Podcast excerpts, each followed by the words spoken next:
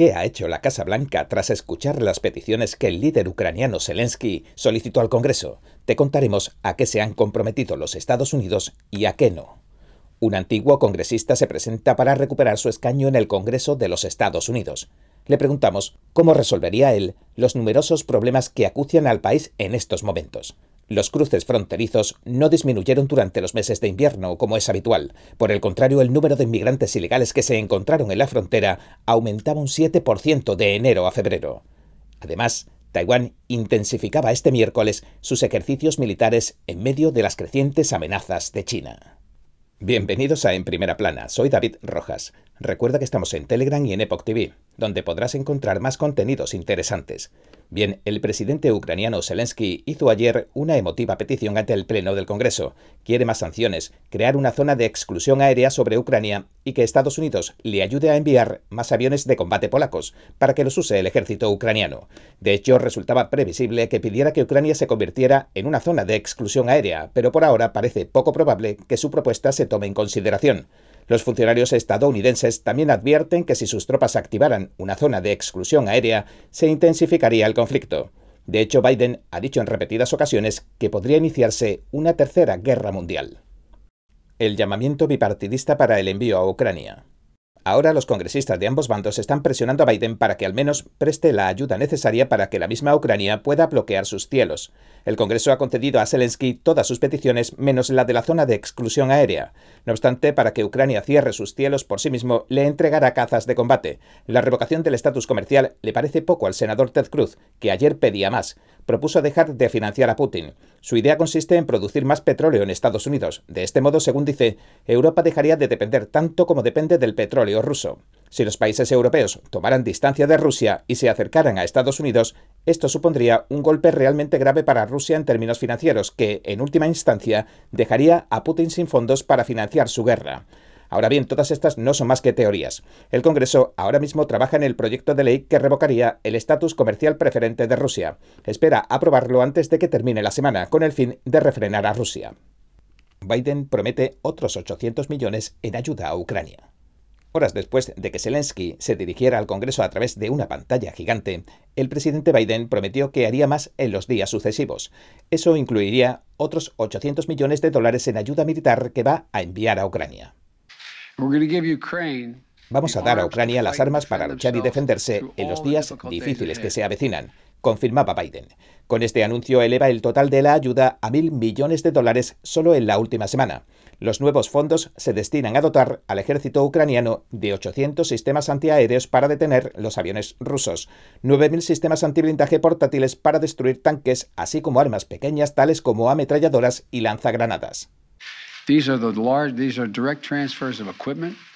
Se trata de transferencias directas de equipos de nuestro Departamento de Defensa a los militares ucranianos, aseguraba Biden señalando que esperan ayudarles a luchar contra esta invasión.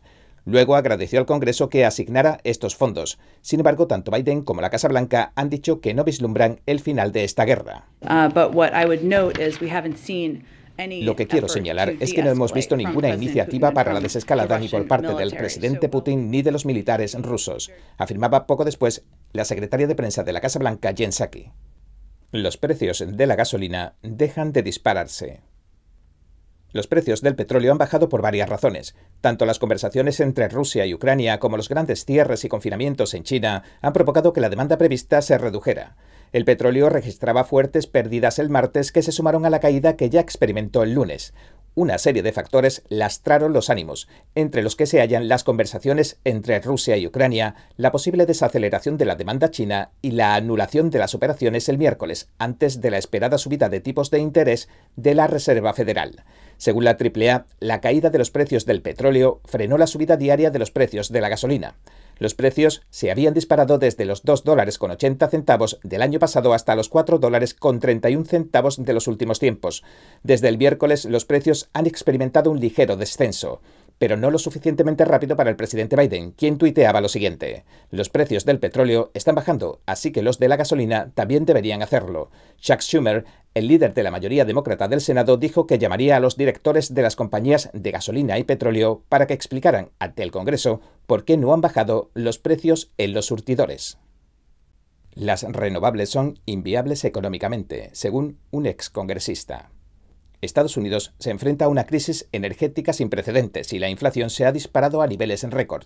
El excongresista, el doctor Paul Brown, se presenta de nuevo como candidato al Congreso y nos alegramos de que compartiera su tiempo con nosotros. Le preguntamos al candidato al décimo distrito de Georgia y antiguo miembro del Comité de Energía y Medio Ambiente por qué no pueden coexistir el petróleo estadounidense y la energía verde.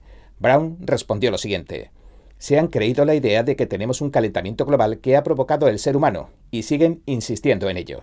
La realidad es que ahora mismo tanto la eólica como la solar no son económicamente viables sin subvenciones del gobierno y están creando cada vez más deuda. Esperamos que con el tiempo sean económicamente viables, pero hoy no lo son. Las políticas ecologistas de Biden.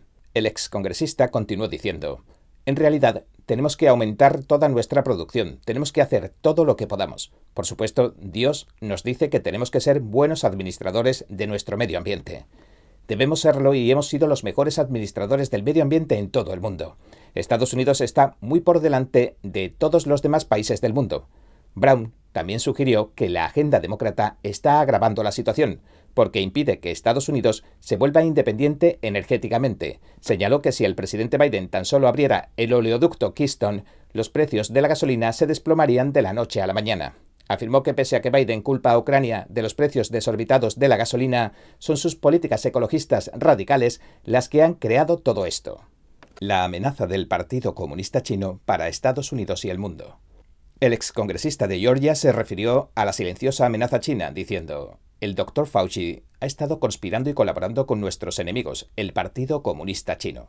Si usted mira la definición en el diccionario, lo que acabo de decir está tan claro como el agua. Ha estado colaborando y conspirando con el Partido Comunista Chino, con nuestros enemigos económicos y con nuestros enemigos militares.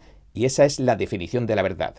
Aseguró que todo se aclararía si somos capaces de mirar objetivamente todo desde una base científica, imparcial, donde no haya cabida para la política. La inmigración ilegal sigue aumentando. El número de inmigrantes ilegales que intentan cruzar la frontera sur aumentaba un 7% de enero a febrero de este año. Ese número también se ha cuadruplicado desde el invierno del 2020, según la Oficina de Aduanas y Protección de Fronteras de Estados Unidos. En lugar de disminuir durante una de las épocas más duras del año, el número de inmigrantes ilegales encontrados en la frontera aumentó. En febrero detuvieron a 165.000 personas que intentaban cruzar a Estados Unidos, 11.000 más que en enero. En febrero también aumentó el tráfico de drogas a los Estados Unidos. Las incautaciones de metanfetamina aumentaron un 97% y las de heroína se dispararon un 173%. Blinken afirma que China está en el lado equivocado de la historia. El secretario de Estado de Estados Unidos, Anthony Blinken, criticaba el miércoles la respuesta de China a la invasión rusa de Ucrania. Bueno, China ya está en el lado equivocado de la historia en lo que se refiere a Ucrania y a la agresión que está cometiendo Rusia. Ha dicho Blinken añadiendo, el hecho de que no se haya posicionado firmemente en contra, que no se pronuncie en contra de esta agresión, va en contra de los compromisos que contrajo China como miembro permanente del Consejo de Seguridad de las Naciones Unidas y responsable de mantener la paz y la seguridad. Blinken calificó la decisión del gigante asiático de incoherente, ya que siempre está hablando, según dijo, de la inviolabilidad de la Carta de la ONU y de los principios básicos como la soberanía de las naciones. Blinken señaló en su entrevista con la NPR que si China acaba proporcionando apoyo material a Rusia, malogrará su reputación a nivel mundial. Taiwán realiza ejercicios militares cerca de China. Taiwán está intensificando sus ejercicios militares en medio de las crecientes amenazas de China. Según la agencia de noticias militares de Taiwán, Taiwán realizó una última ronda de ejercicios militares en su territorio más septentrional, llamado Dongjin, es una isla remota frente a la costa de China. La agencia de noticias militares de Taiwán publicó algunas imágenes. En el vídeo los soldados disparan proyectiles contra cruces rojas flotantes que representan al enemigo. Los ecos de las ametralladoras y los cañones se escucharon por toda la costa. Taiwán no reveló los detalles de su presencia militar en Tongjin, pero la región ha pertenecido a la primera línea de la plataforma de defensa de Taiwán desde la década de los 50. Desde la invasión rusa de Ucrania, Taipei ha estado en alerta máxima, tratando de evitar que Beijing emprenda una acción similar contra la isla independiente. Bien, este es nuestro programa de hoy. Gracias por sintonizarnos. Si te gusta cómo te servimos las noticias, por favor, no olvides darle a me gusta, suscribirte y compartir este vídeo con tus amigos y tu familia, porque todo el mundo merece conocer los hechos. Una vez más, gracias por ver en primera plana. Nos vemos mañana.